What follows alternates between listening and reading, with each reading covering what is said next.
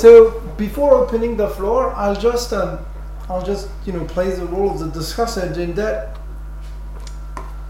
It's it's great that you came to Giza talk because it triggered questions that didn't come to me when I read the book. So I, I read the book where it, when it came out like a little more than a year, year and a half ago, and so I'm gonna and then you you're gonna be able to pick and choose Yeah, in whatever I say. Yeah, yeah. But I it triggered essentially three types of questions. Yeah. One is a question more from the security side, security studies side, where I really think that the, what you find about the Swedish case, I read it as a fundamental challenge to a series of assumptions about nuclear weapons policy choices. So I'll tell you more about how I hear what you're presenting as a challenge, and then you'll tell me whether I, I'm making stuff up or whether that makes uh, some sense. Then the second order of, of, of questions is specific questions on the case itself, and one of them was obviously the Carl Bildt revival. So Yeah. you've, you've addressed the extended deterrence question, but I had like uh, three more on that.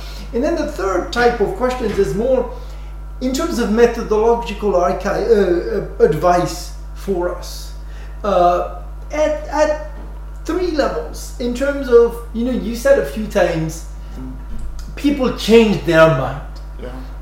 And so it's always difficult to you know decide do they change their mind or do they change the way of talk the way they talk about things? Yes. and how do we as researchers how can we decide uh, that? So those are the three like repertoires.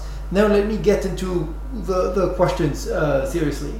So to what extent does the swedish case challenge the mainstream uh, nuclear thinking? I, I thought it was challenging it in terms of essentially all the assumptions of what I've called the proliferation paradigm. So, first, Sweden is a case where nuclear reversal happens after a long, sustained, and quite successful investment in nuclear technology. So, you know, you went really far down the path of getting the bomb. Yeah. Yeah. So this whole idea that you know if you don't go for the bomb is because you can't, kind of the Swedish case tells you that no, you really could and decided not to. Resources of every possible kind were there. So that's the first challenge. The second one is the one that I like most and that you emphasized it, is that the military played a role on both sides. They played a role as a pro-bomb lobby first, and then they played a role as an anti-bomb lobby later on because they had other priorities. So, so here my question is more when the military. So, you know, the literature that picks up on that says, "Oh, the military is not always a pro-bomb lobby," and that's the finding. That's interesting already. But the second question to me is does the military voice matter all the time or do they matter when they say things more than others uh, so that would be my uh, first my second question then can we go back to the I, I love this graph. The graph about the resources and the peak where you say like they, they were actually doing serious work because of it's this one.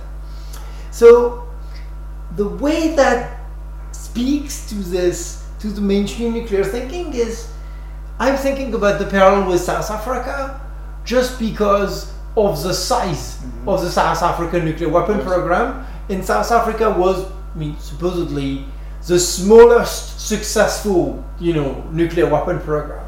So I was thinking if we take Sweden and South Africa, can we infer something of interest to in, in terms of like how big ne- how big does a nuclear weapon team need to be to be taken seriously? Or, or maybe is that would that be too much to infer? So that's my third question. And now, now we get to the you know questions on specifically on, on sweden. Um, the first one is is more in terms of the issue of institutionalization. Because you told us about this ministry of disarmament. And so i'm given given the long-standing you know disarmament and arms control policy of sweden can you draw lessons on whether having institutionalized that policy into a ministry was helpful or not like you know does the swedish example tell us something about is it a good idea to turn into to turn a policy into an institution? And does it work better when it is institutionalized versus when it's not? And the second the second question is uh, on the case is I really want to hear more about the fate of the planes. The planes that you described as having des- having been designed to carry nuclear weapons, but then, if I understood you right, planes that were continued and sort of assigned to another role uh, when Sweden Sweden changed their mind. So that's uh, that's those are the questions on the case.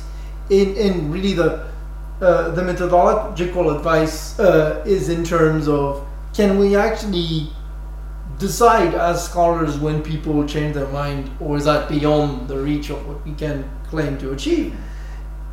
And if we can, how do we do that? In particular, you know, you're using diaries.